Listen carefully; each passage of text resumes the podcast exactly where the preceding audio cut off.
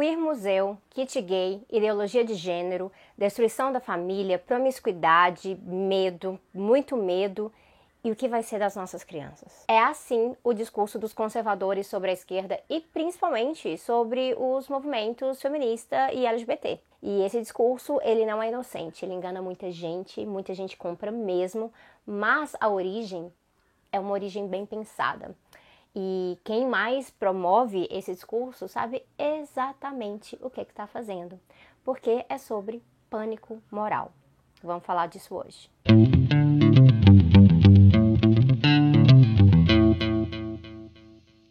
O conceito de pânico moral vem de 1972 com Stanley Cohen e com o tempo ele passou a ser usado para muito além das áreas de sociologia e da criminologia. No geral, o pânico moral ele opera quando algo que apresenta uma pequena ameaça é tratado numa proporção muito maior, muitas vezes de forma sensacionalista e cada vez mais com distorções, aparecendo então como uma gigantesca ameaça a uma suposta ordem social. Então aqui pode ser pânico moral relacionado a alguns crimes que acontecem numa região e que com o sensacionalismo isso é tratado como um problema muito maior do que é e as explicações, as explicações fogem da racionalidade e aí entram em termos moralistas sobre o mal, sobre a figura do delinquente e afins. E aí isso se mistura com outros preconceitos na sociedade. Esses pânicos morais, eles alimentam, por exemplo, o populismo penal e o punitivismo midiático. E aí eu recomendo para vocês, como sempre, o trabalho de Samuel, porque ele essa cultura do medo entra no que ele pesquisa sobre ideologia punitiva. Tem aquele vídeo do Chavoso, de novo, que eu já recomendei sobre a questão da, do jornalismo uh, policialesco. E tem também um outro vídeo muito bom da galera do Meteoro Brasil com exemplos de uso de pânico moral pelo campo bolsonarista. A questão é que, apesar de pânico moral ter muita relação com aquilo que é crime, ele também é muito usado para tratar de outras coisas que também não são necessariamente ameaças, mas são consideradas ameaças. E são consideradas ameaças por pessoas que possuem uma visão específica do que, que deveria ser essa ordem social. E aí, nesse caso, majoritariamente, isso tem a ver com a ordem social conservadora. É, o pânico moral do conservador, ele se alastra sobre tudo que é visto como uma ameaça ao seu modo de vida e ao modo de vida que o conservador quer impor a toda a sociedade. E aqui entra um sujeito-chave do pânico moral, que são as crianças. A forma mais eficaz de ativar o pânico moral é colocar que, além daquilo ser uma ameaça à ordem, é uma ameaça às crianças.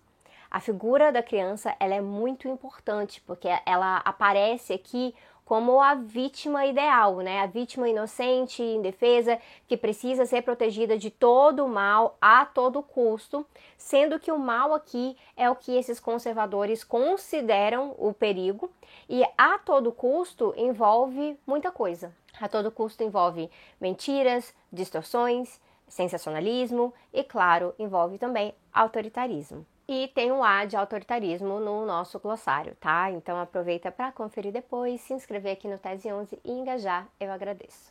Pois bem, a questão é que é sobre as crianças, mas não é sobre qualquer criança. A sociedade ela não opera num vácuo. A criança a ser protegida pelos conservadores geralmente segue uma imagem específica. É geralmente branca, vestida de um jeito específico, criada de acordo com os valores da religião hegemônica. Então, tratando aqui do Brasil, a gente está falando de uma criança cristã, de uma família cristã. E às vezes vocês podem até reparar nas imagens que eles usam a criança é tão branca, gente, que ela é quase que escandinava. E aí a gente vê muito isso na discussão sobre legalização do aborto, porque eles fazem um enorme pânico moral sobre isso, realmente para travar a discussão. E aí pegam fotos de bebês já com alguns meses de idade e branquinhos, de olho claro, e aí usam isso para se simbolizar fetos de algumas semanas de gestação. Isso porque numa sociedade que é racista e que é elitista, esse pânico moral ele precisa se utilizar de ferramentas assim para comover.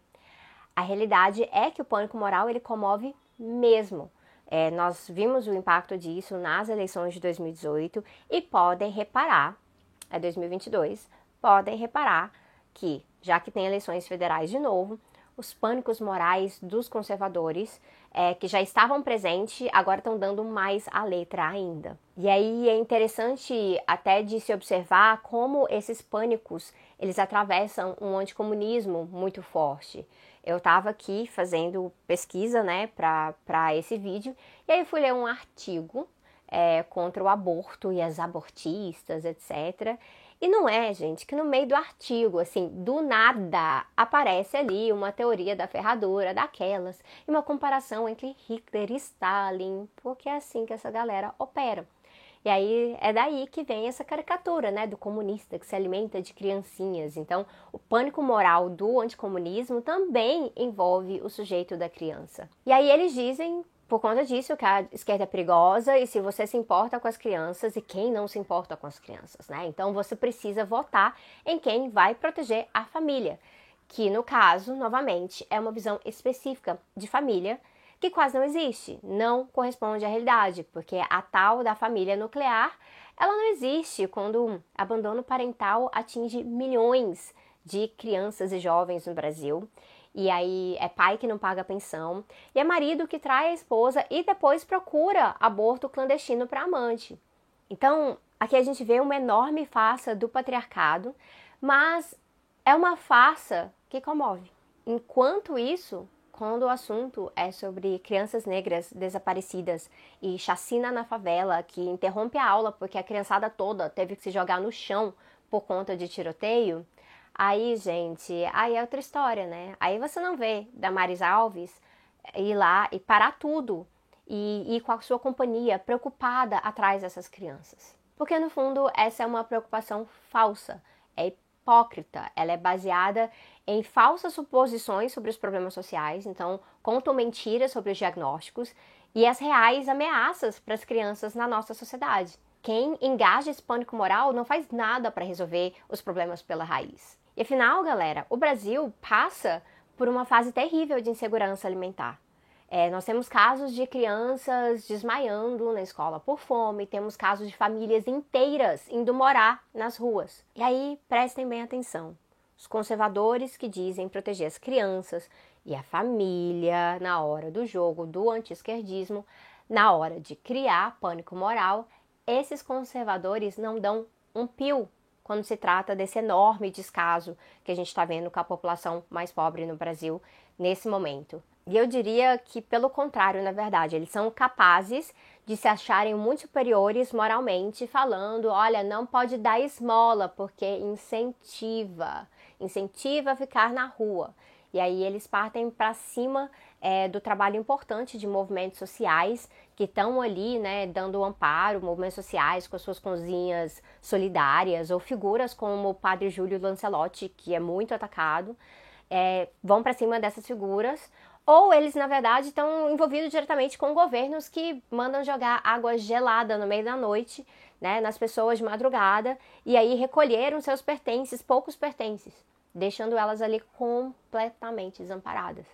Então, o pânico moral, ele serve para esconder a realidade concreta e promover uma visão bastante injusta e desigual da sociedade.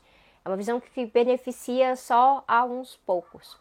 E esse pânico moral, ele é uma ferramenta eleitoral muito poderosa. Ele distrai de pautas importantes, ele trata pautas importantes de uma forma reducionista, ele não traz as propostas corretas para os problemas e faz com que as pessoas votem na base do medo, na base do medo de ameaças falsas ou em cima dessas propostas erradas para os problemas concretos. Então, de agora para os próximos meses, a tendência é que isso piore e envolva mais e mais fake news e a gente tem que estar preparado para lidar com isso. Eu vejo vocês em breve.